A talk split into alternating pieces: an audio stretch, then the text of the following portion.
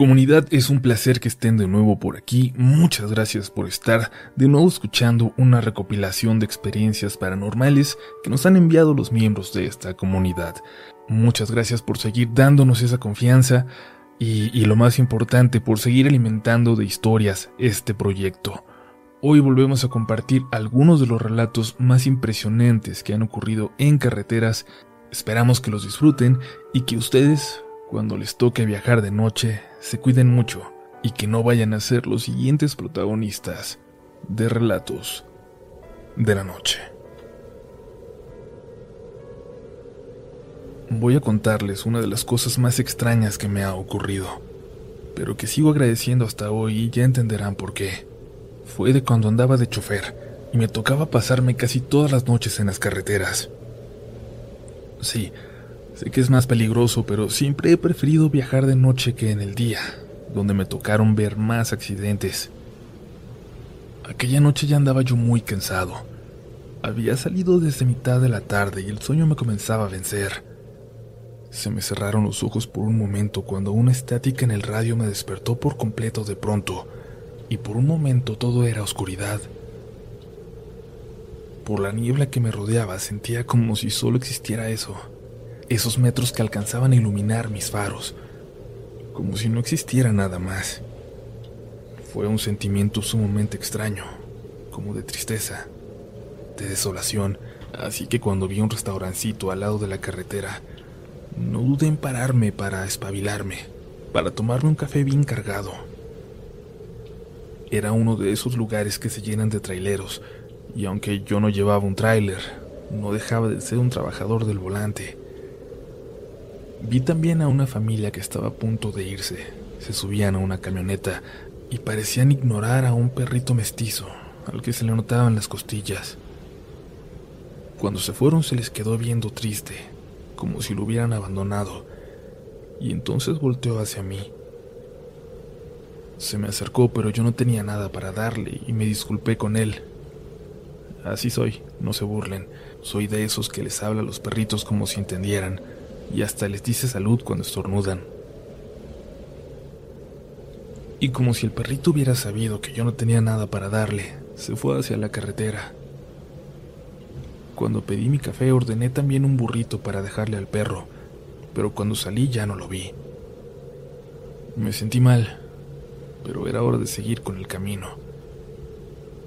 Como les dije, había niebla, pero una niebla muy pesada, a la que no estaba realmente acostumbrado. Y entonces sentí algo.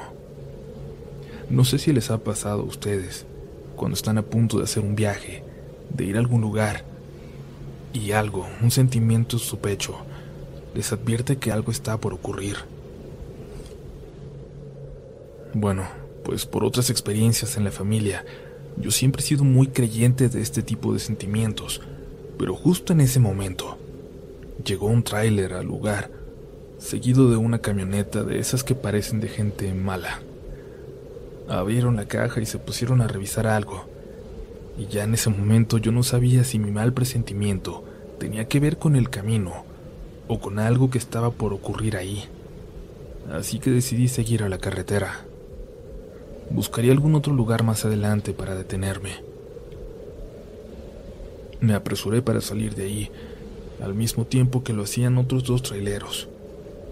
De nuevo escuché la interferencia en la radio y decidí apagarla mejor. En cuanto pude, estaba ya de vuelta en el camino. La niebla era tanta que tuve que ir muy despacio, mucho. Parecía que una máquina de humo estuviera prendida junto a mis faros, y de repente entre la niebla, aquel perrito se me atravesó. Como iba tan despacio pude frenar y esquivarlo, pero el perro no dejaba de ladrar hacia mí. No pude dejar de verlo por el retrovisor. Y entonces vi como un camión se dirigía sin frenar hacia el pobre perro, que corría detrás de mí por en medio de la carretera. Cerré los ojos por un momento como no queriendo ver, cuando el camión pasó por encima de él, y luego me rebasó sin inmutarse a toda velocidad. En cuanto pude me orillé para ir a recoger al pobre animal. Entendía que era muy peligroso porque la visibilidad era nula, pero no podía dejarlo ahí, así que me apuré por la orilla con mi lámpara haciendo señas, y entonces pude llegar a él, que ya venía hacia mí cojeando por la orilla de la carretera. Me dio mucho gusto verlo vivo, pero sabía que estaba lastimado, así que con mucho cuidado lo abracé, y él se dejó aunque hizo un sonido de dolor, y me lo llevé a la camioneta. Aguanta, campeón, por favor. Duérmete y te busco un veterinario por la mañana en el primer pueblo que pasemos. Le dije, y el animalito no me dejaba de mirar. Había tenido mucha suerte de que solo le hubieran dado un revolcón, de que no le hubieran pasado las llantas encima. Me subí a la camioneta y otra vez empecé a avanzar despacio con mucho cuidado, y el perro me empezó a ladrar. Como no sabía qué tenía, casi casi me frené. Prendí las luces de emergencia y avancé todavía más despacio. Y es que algo tenía el pobre perro, como si estuviera muerto de miedo. Al llegar a una curva más adelante, me encontré con aquel camión que me había rebasado, volteado en medio de la carretera. Me bajé de nuevo corriendo y me apresuré a poner mis luces de emergencia desde la entrada de la curva. Y es que si otro camión se acercaba a buena velocidad, no le íbamos a contar ninguno de los involucrados. Pero por suerte, alcancé a ponerlas justo cuando se acercaba el primero de ellos, y se bajó a ayudar, y entre los dos pudimos sacar al chico que manejaba el camión accidentado. Estaba bien, pero muy asustado. Dijo que algo le había hecho dar un volantazo un señor en medio de la carretera. Un indito, decía. Y al sacarle la vuelta se descontroló por el peso del camión y terminó cayendo de lado. Por suerte todos estábamos bien, y una media hora después, cuando llegaba la ayuda, ya se había disipado la niebla. No sé si lo que ocurrió es sobrenatural, pero cuando regresé a la camioneta, el perrito había desaparecido ese perro al que yo cargué, el perro que tenía algo de sangre por sus heridas que nunca manchó mi asiento. Quise pensar que se había bajado, que alguien quizás de los que nos paramos lo escuchó ladrar allá adentro y le abrió, pero eso suena tan poco creíble como la idea de que hubiera desaparecido. Cuando me aseguré de que el chico iba a estar bien, seguí mi camino, y no pude dejar de notar dos cruces al final de la curva. Para cualquier persona que vive en la carretera, no es raro ver un accidente donde ya hay cruces que señalan que alguien falleció en el lugar, pero no por lo sobrenatural, sino porque suelen ser lugares peligrosos. Pero no pude evitar pensar en lo que vio el muchacho, en lo que había visto yo, en lo que llevé entre mis brazos, y pensar que de alguna manera él me había salvado. Cuando llegué al pueblo a dejar mi carga por la mañana, Hubo un momento en el que me quedé pasmado, con la impresión, pensando en que estuve muy cerca de ser yo el que se hubiera volteado, y quizás este chamaco en el tráiler que venía detrás de mí se me hubiera estampado. Nadie hubiera salido a poner los avisos de emergencia al inicio de la curva. Quizás hubiera sido algo muy grave. Y justo estaba pensando en eso cuando se me acercó un perrito de la calle, muy flaco, como si me conociera y aunque era de otro color, de otro tipo de pelo y de otro tamaño, en su mirada pude ver a aquel otro perro que horas antes me había salvado la vida. Vente, vamos a buscar algo para desayunar. Te vas a llamar Caminero, le dije al perro, y se fue conmigo, como si me tuviera toda la confianza del mundo, como si estuviéramos destinados a estar juntos.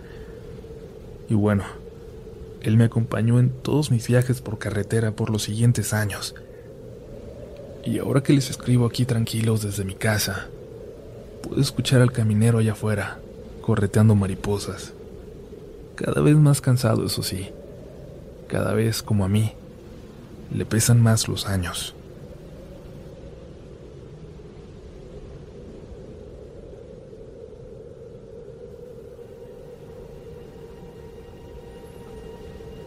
Mi historia es muy extraña. La he contado por años ya y nunca me he sentido a gusto con eso. Siempre las burlas. La gente que me dice que no tengo que manejar borracho, los que dicen que me quedé dormido.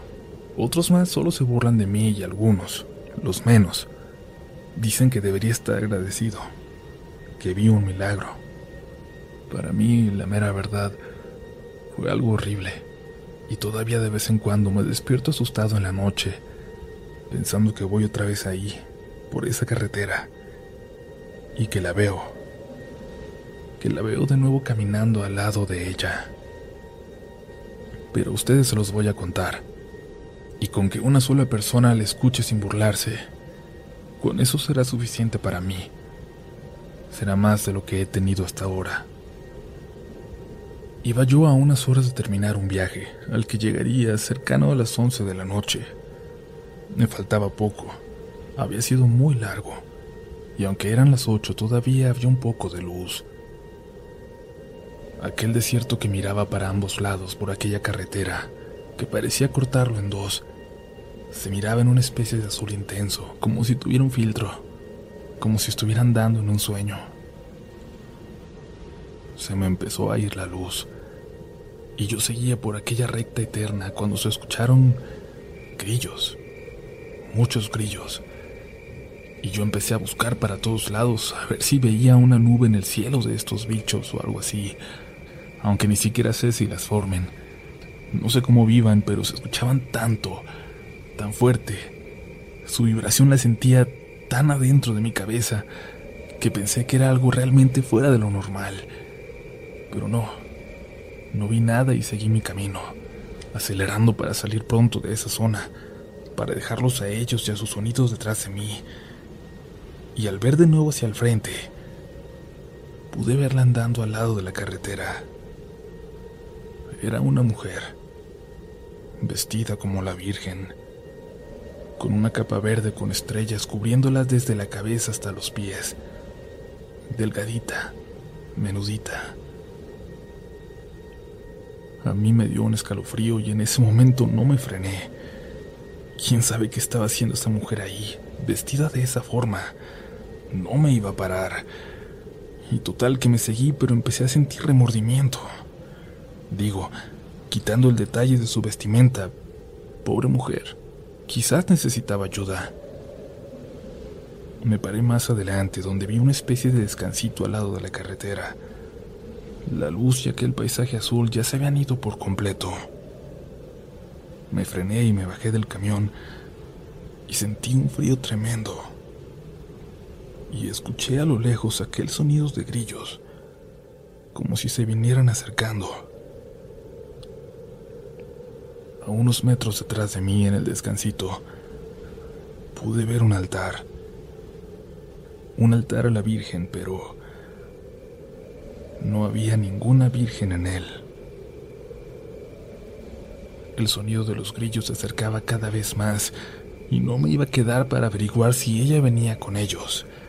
Me subí a mi camión y forcé la máquina todo lo que daba para alejarme de ahí y salir cuanto antes de ese tramo de desierto. No sé si lo que vi era algo bueno o malo, pero no me iba a quedar para averiguar. Y si es malo, ¿qué mejor forma para tomar y para que la gente se te acerque con las emociones a flor de piel, pidiéndote favores, entregándose a ti? Yo ni creyente soy, pero desde entonces lo platico a todos por si las dudas a la gente para que no anden adorando objetos y lo que tengan que pedir lo pidan en la iglesia o a solas orando con devoción. No quisiera decir la localización exacta, pero cualquier persona que haya pasado por ahí reconocerá el altar del que hablo y de qué desierto. Gracias por leer la historia. Ojalá alguna vez la pueda escuchar en el canal.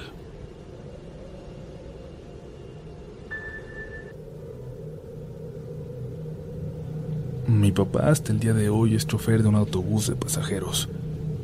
Ya está a punto de retirarse, y lo cierto es que él tiene muchas historias para contar. Pero yo también, muchas. Ya me entenderán. Pero quiero comenzar con esta que también me tocó vivir a su lado en una ocasión, en la primera que me animé a acompañarlo en un viaje, de Ciudad de México a Monterrey.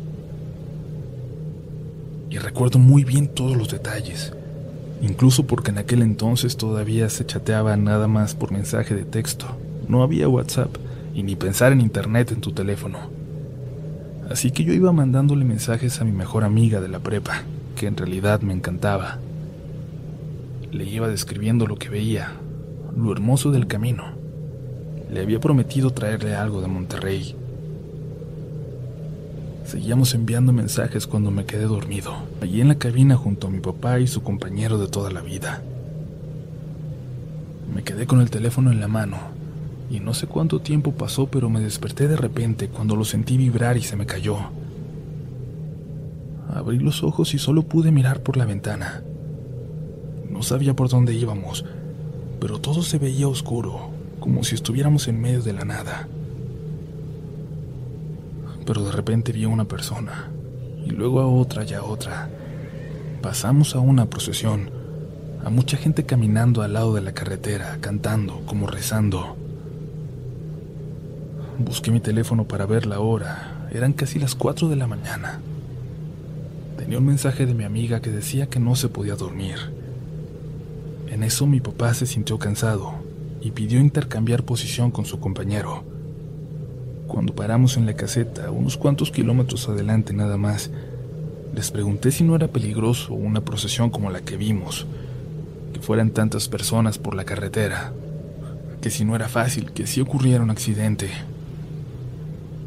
Mi papá solo dijo que sí, pero no me quiso seguir la plática ni responder mis dudas. Solo dijo que sí y se bajó del autobús. No hemos pasado ninguna procesión hoy, me dijo su compañero. Me le quedé viendo muy extrañado, pensando que me estaba jugando una broma, pero él tranquilo puso su mano en mi hombro y me dijo,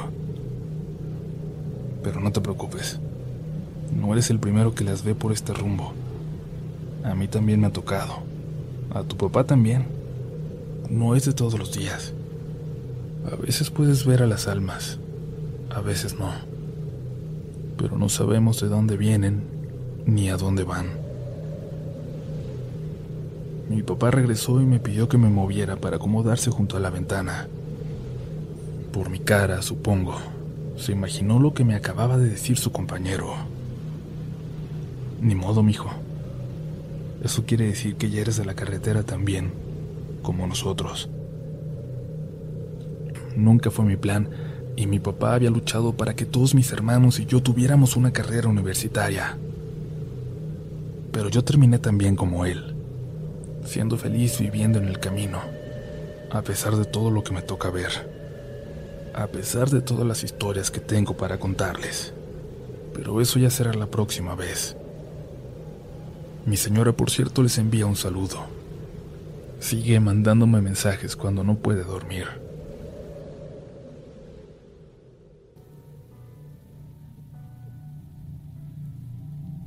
No sé hasta qué punto esta sea una historia paranormal, pero siento que vale la pena compartirla. Sucedió en una de esas tardes de locura con los amigos que se convierten en noches de borrachera. Todo mi grupito vivía en el sur de la Ciudad de México, y en aquella ocasión, hace ya casi 20 años, terminamos en Cuernavaca con los primos de uno de mis amigos en un bar de por allá. Algunas de mis amistades decidieron quedarse, pero Luisa y yo teníamos que regresar. Nuestros papás nos iban a matar si no regresábamos. Así convencimos a Israel y a Ramiro de regresar con nosotras. Apenas teníamos 18 años. En aquel momento no noté lo peligroso que era volver, porque aunque Ramiro casi no había tomado, tenía muy poca experiencia manejando. Él tendría que conducir el auto de Israel para poder regresar todos. Tomamos la carretera, la libre, y entonces noté que Ramiro tampoco estaba realmente apto para manejar. No sé si era su poca experiencia o esa cerveza que llevaba encima, pero iba manejando de forma tosca, como si no fuera él pero al menos no había muchos autos además de nosotros. La noche parecía ser especialmente solitaria. Israel y Luisa venían dormidos en la parte de atrás.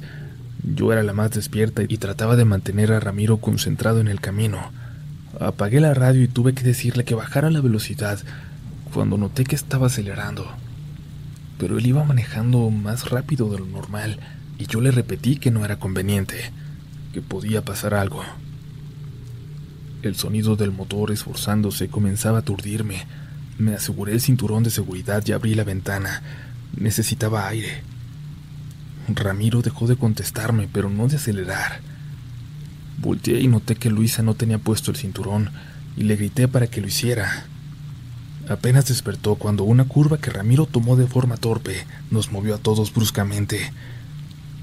Luisa se levantó y vi cómo sus ojos se abrieron, como si se le fueran a salir, como si estuviera llena de horror, pero no por esa forma de tomar la curva, no. Estaba viéndose afuera y yo volteé por reflejo en la misma dirección, hacia mi ventana. Y les juro que lo que estaba ahí afuera, parada a la mitad de la curva, como estirando una mano hacia nosotros, era la muerte. Era una mujer de negro con una capucha que apenas dejaba ver una cara muy, muy blanca y su brazo casi esquelético por un momento, por una fracción de segundo, atravesó el coche. Nos atravesó a nosotros. Empezamos a gritar Luisa y yo, y también Israel, que ni siquiera noté que se había despertado. Le gritábamos todos a Ramiro que se detuviera y casi lo jalé para que lo hiciera un kilómetro más adelante, donde había un espacio para detenernos. Nos bajamos del carro en shock, sin decir lo que acabábamos de ver, pero todos sentíamos la necesidad de detenernos. Por alguna razón, todos sentíamos que estábamos en peligro de muerte. Duramos casi una hora ahí, en medio de la nada, casi en silencio, sin decirnos nada, hasta que Israel se sintió seguro para manejar. Ramiro seguía en una especie de trance. Estaba muy extraño, y era el único que no reflejaba el mismo miedo que los demás. Luisa habló con su mamá desde mi casa para decirle que se quedaría conmigo, y es que no quería seguir avanzando más en ese carro. Al día siguiente por la tarde supe que al dejarnos, Israel también sentía que la muerte lo seguía esperando por ahí, escondida a la vuelta de una calle, lista para formar algún accidente y llevárselo. Avanzó muy despacio solo dos calles más después de mi casa y luego se estacionó frente a un parque. Ahí durmieron ellos dos, en el carro. Esto lo hemos platicado a mucha gente y todos lo atribuyen a que íbamos borrachos, pero no, yo casi no había tomado y aquello que vimos, aún sin explicarlo, nos aterró. Incluso hasta años después, fue que nos dimos cuenta de que todos habíamos visto lo mismo. A aquella mujer, a la muerte de cerca. Comparto esta historia por la confianza que me tiene Uriel, a quien le conté esto en confianza de forma personal y me pidió que lo describiera más detallado para el canal. Él sabe que aunque me gusta mucho lo que hace en este espacio, en realidad yo no creía en lo sobrenatural. Quiero decir que aún no creo, pero esto, lo que estoy a punto de contarles, me hace dudar. Esto pasó apenas en enero en Nicaragua, cuando buscábamos un pueblo para hacer unas tomas que estábamos buscando para un documental. Me acompañaba Pablo, un chico argentino, y Dominic y Daniel, estadounidenses. Bueno, Daniel se ve tan mexicano como yo, pero es cuarta generación en Estados Unidos, así que no le enseñaron español y ya estaba muy desconectado de la cultura latina. Tanto en México como en Nicaragua, era un extranjero más. Cuando salimos de Managua y tomamos carretera, y la selva comenzaba a llenar el paisaje, nos acercábamos sin saberlo a una de las experiencias más bizarras, más extrañas que podíamos imaginar. Teníamos que encontrar a Jonathan, nuestro fixer, nuestro guía local, en su pequeño pueblo. Ahí pasaríamos la noche y por la mañana él nos conduciría hasta el lugar que necesitábamos filmar. En una reunión anterior a todo esto, en nuestra última visita meses atrás, nos había dicho que el mapa de Google se volvía confuso y poco confiable, por lo que nos dibujó un mapa para poder encontrar su pueblo. No le habíamos creído y ese fue nuestro primer error. La ruta que marcaba Google parecía sencilla y nadie se preocupó de llevar aquel dibujo que nos había hecho. Nadie se preocupó por notar los detalles que con mucho cuidado había señalado como necesarios para encontrar aquel camino y llegar. Cuando abandonamos la carretera para tomar ese camino de terracería, recibimos el último mensaje suyo, preguntando cómo íbamos, pero nuestra respuesta ya nunca salió. Nos quedamos sin señal. Avanzamos por aquel camino de tierra más de una hora cuando notamos que la aplicación nos pedía dar una vuelta a la derecha, en un lugar donde no había ninguna desviación, ni siquiera había camino. Seguimos adelante esperando que hubiera un error de algunos cientos de metros, pero cuando avanzamos, el camino se partía en dos, y la ruta nos decía que fuéramos hacia la izquierda, pero nunca habíamos dado vuelta a la derecha. No sabíamos cuál era el orden entonces. Y ahí empezó nuestra confusión. El camino de la izquierda comenzaba a subir y se volvía estrecho, mientras que el de la derecha seguía por terreno plano y se veía un poco más amplio. Nos hizo sentido que fuera este último el correcto, pues se veía más civilizado, pero unos kilómetros adelante se volvió evidente que no mucha gente pasaba por ahí. Era apenas suficiente para que avanzara un carro. De hecho, en varias partes la vegetación se metía al camino. Se abalanzaba sobre el carro, nos hizo cerrar las ventanas. No había forma de dar vuelta, y avanzar en reversa no era opción. La vegetación no dejaba ver los límites del camino, y no sabíamos qué haríamos si nos topábamos a un coche que viniera hacia nosotros. Decidimos avanzar un poco más, o dábamos con la dirección, o encontrábamos un lugar donde dar vuelta. Y así nos seguimos adentrando y adentrando, hasta que por fin salimos a un claro. Del lado derecho podíamos ver un campo como de siembra, aunque vacío, pero el camino era estrecho y no podíamos siquiera pensar en maniobrar para dar una vuelta todavía. Pero esa señal de civilización nos convenció de seguir un poco más. Más adelante el camino se hacía un poco más amplio, quizás hasta para intentar dar vuelta, pero pero cuando pensábamos en hacerlo, notamos a la distancia una figura, un señor de traje vestido de negro, como menonita. Nos acercamos a él y bajamos la ventana para hablarle. Su traje se veía lleno de polvo, como si tuviera mucho de caminar. Su sombrero era extraño. No habíamos visto a nadie con uno parecido, así plano como ese en aquella zona. Y él era muy, muy blanco. Disculpe, Estamos buscando este lugar, le dije señalando el mapa. Empezó a sentir con la cabeza y nos señaló hacia adelante. Oh, ¿vamos bien? Pregunté. Y él solo siguió señalando hacia adelante, invitándonos a que siguiéramos. ¿No quiere que lo llevemos? preguntó Pablo, y el señor contestó que no con el dedo y siguió caminando. Se veía casi como si fuera un personaje salido de la noche de los muertos vivientes. Así caminaba, como si fuera un muerto vivo. Avanzamos algo asustados, pero hasta divertidos. Total, este trabajo te llena de historias extrañas para contar. Pero la sonrisa comenzó a borrarse cuando avanzábamos y de nuevo nos topamos con un tramo de camino que parecía haberse borrado por la vegetación. Sabíamos que el coche no iba a volver como lo habíamos recogido al alquilarlo. Ni modo, tocará pagar los daños, gajes del oficio, pensamos. Y solo escuchábamos cómo de repente una rama demasiado gruesa raspaba con los costados. Pero de nuevo adelante, nos topamos con una encrucijada. El camino se volvía a partir en dos. Pero había algo más extraño aún pues en esta desviación había un señor de negro, idéntico al que habíamos dejado unos kilómetros atrás, vestido exactamente igual, pero un poco menos sucio. Nos hizo señas sonriendo, pidiendo que nos acercáramos. ¿A dónde van? Nos preguntó casi metiéndose por la ventana con una sonrisa. Le dijimos el nombre del pueblo. Sí, es por aquí. Nos señaló entonces el lado derecho del camino. Se miraba... Se miraba como si no tuviera salida. Adelante parecía terminar en un montón de árboles. El señor parecía ser confiable, por decirlo de alguna manera, y quisimos pensar que se trataba del hermano del que habíamos visto atrás.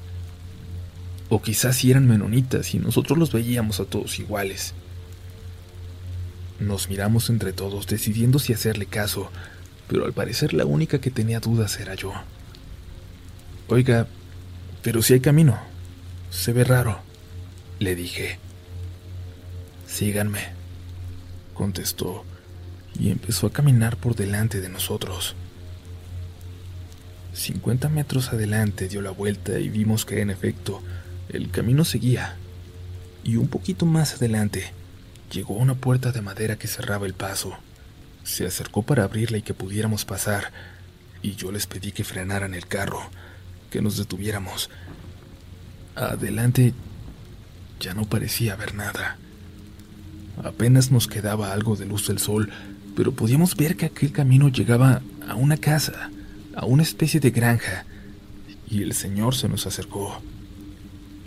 Allí adelante, detrás de la casa, nos dijo y nos invitó a seguirlo con una sonrisa. Y en ese momento, por fin, algo les dijo a los demás que no debíamos confiar. Daniel pidió desde atrás que nos echáramos en reversa, pero nadie sabía qué hacer. Solo voy a entrar para poder dar vuelta, dijo Pablo, pero le dijimos que no, que no atravesar esa puerta, que se echara en reversa y tomar el otro camino a donde fuera.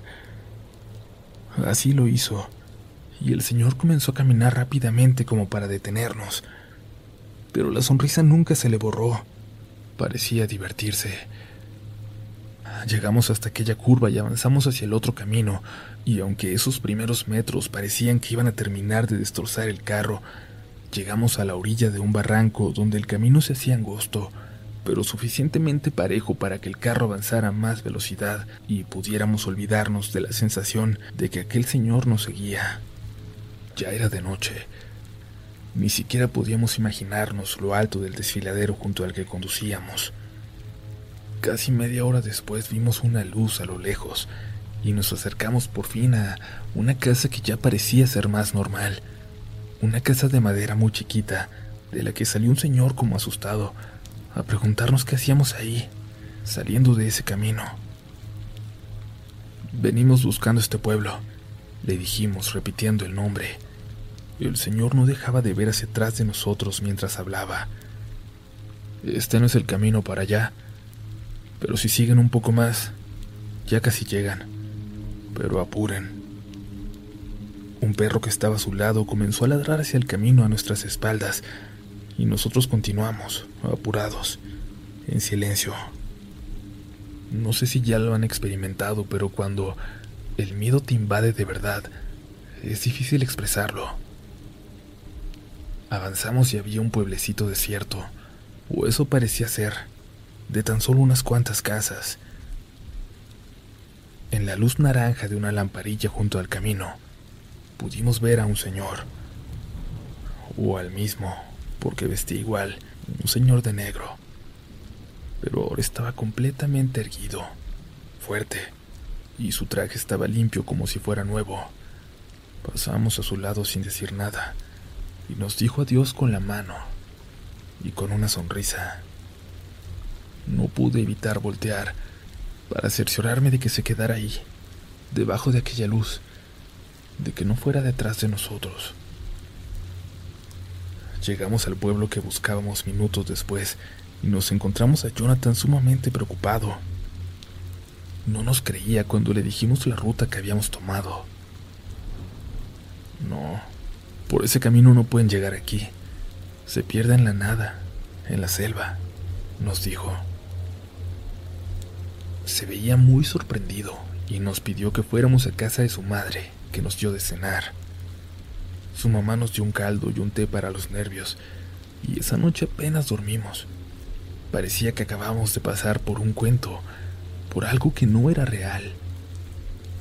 Al día siguiente nos adentramos más en la selva para las tomas que necesitábamos, y al regresar, Jonathan se ofreció a acompañarnos hasta Managua.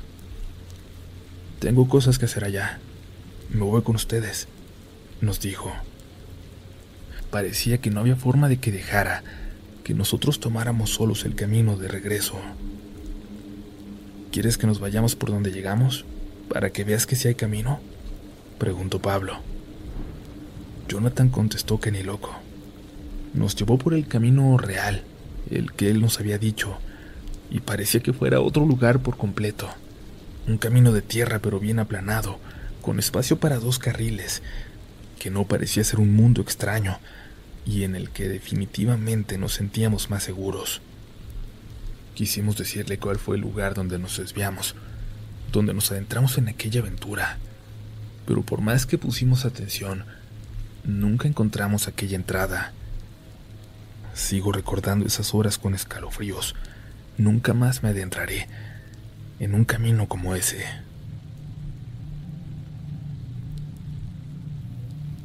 Quiero compartir con ustedes lo que vivimos mi novia y yo en el último viaje que tuvimos, antes de que todos tuviéramos que quedarnos en casa y protegernos en cuarentena. De hecho, regresamos justo un día después de que se decretara esta emergencia. Fuimos a Los Cabos, Baja California Sur, y como rentamos un auto, nos dimos una vuelta a La Paz para saludar a unos familiares de mi novia. Allí estuvimos toda la mañana y ya por la tarde al regresar, decidimos desviarnos un poco para que yo pudiera conocer Todos Santos, un pueblito en el Pacífico que tenía muchas ganas de visitar. Se nos hacía de noche y la verdad solo quería tomarme una foto frente al Hotel California y meter los pies en la arena pero al llegar al pueblo no encontraba el camino para llegar a la playa. Yo no tenía idea y mi novia no lo visitaba desde que era niña. Primero avanzamos pensando que cualquier calle en dirección al mar nos llevaría, pero luego nos dimos cuenta de que estábamos perdidos, en alguna colonia ya completamente local, lejos de la zona turística, y empezamos a buscar el camino con el celular. Encontramos un mapa a una supuesta entrada, al lado de un hotel junto a un palmar. Al seguir las instrucciones nos llamó la atención porque ya no parecía la entrada a un lugar turístico, a un hotel, pero avanzamos de todas formas hasta encontrarlo, y luego nos metimos por un pequeño camino entre las palmas, para llegar a un caminito muy solitario que daba hasta la playa. Nos bajamos rápido para ir a correr a la arena y meter los pies al mar. Es una costumbre nuestra que no podemos dejar pasar, pero nos apresuramos porque era un lugar muy solitario y no habíamos investigado si era realmente seguro. Escuchamos una cuatrimoto que se acercaba al carro y como lo habíamos dejado solo, corrimos por la arena para llegar a él. A unos metros estaba un señor con su moto prendida y nos apresuramos a entrar al coche para evitar cualquier situación extraña. Repito, al parecer Todos Santos es muy seguro, pero en ese momento no sabíamos realmente qué buscaba esta persona y nos sentíamos completamente solos ahí. El señor avanzó hacia el camino que corría por entre las palmas, casi como bloqueándolo. Cuando avanzamos en el carro, nos hizo una seña con la mano de que nos detuviéramos, pero por evidentes razones no le hicimos caso. Avancé y me gritó algo que no alcancé a escuchar. Apenas veíamos por la vegetación espesa en ese camino y se había soltado una bruma que parecía llovizna. De pronto mi novia me gritó que frenara y entonces vi un bulto en el camino al que ya casi golpeaba. Parecía un perro, negro, pero luego volteó hacia nosotros.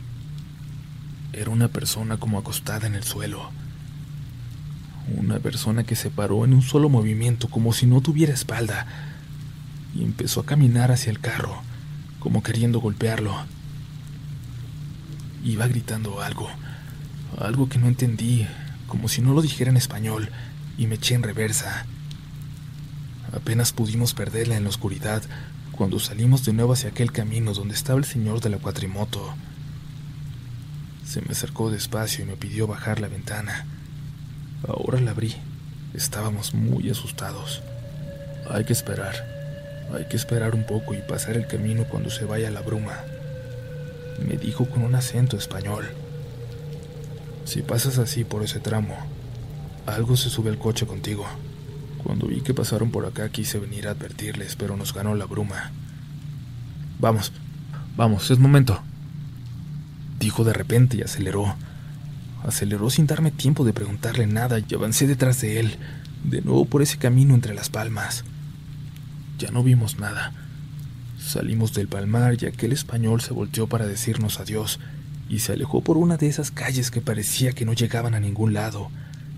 Y mi novia y yo avanzamos hasta llegar a la zona turística y nos metimos en el primer restaurante que encontramos abierto. Tuvimos que calmarnos ahí por un buen rato para tomar la carretera a los cabos después. No quisimos preguntar a nadie local sobre lo que acabábamos de ver, y es que no sé si me entiendan, pero si eso que vimos era una leyenda o tenía una historia, no queríamos conocer nada al respecto. Quizás así no sería más fácil de olvidar, pero no funcionó. Menos cuando platicándolo con mi familia al regresar del viaje, me di cuenta de que mi novia y yo vimos en ese camino abalanzarse sobre el coche a dos cosas completamente diferentes. Yo vi a una mujer a la que apenas reconocí las facciones, pero ella dice que lo que vio, que lo que vio era idéntica a su hermana, que falleció dos años atrás, precisamente en La Paz. Además, ella sí entendió lo que nos gritaba aquella cosa, aunque nunca me dijo qué. Si te gusta este contenido, no dudes en suscribirte para que estés pendiente de lo nuevo que tenemos cada semana. Síguenos también en Instagram y Twitter, donde nos encontrarás como RDLN Oficial. Y también puedes suscribirte a YouTube, donde tenemos varios relatos nuevos cada semana. Esto es Relatos de la Noche.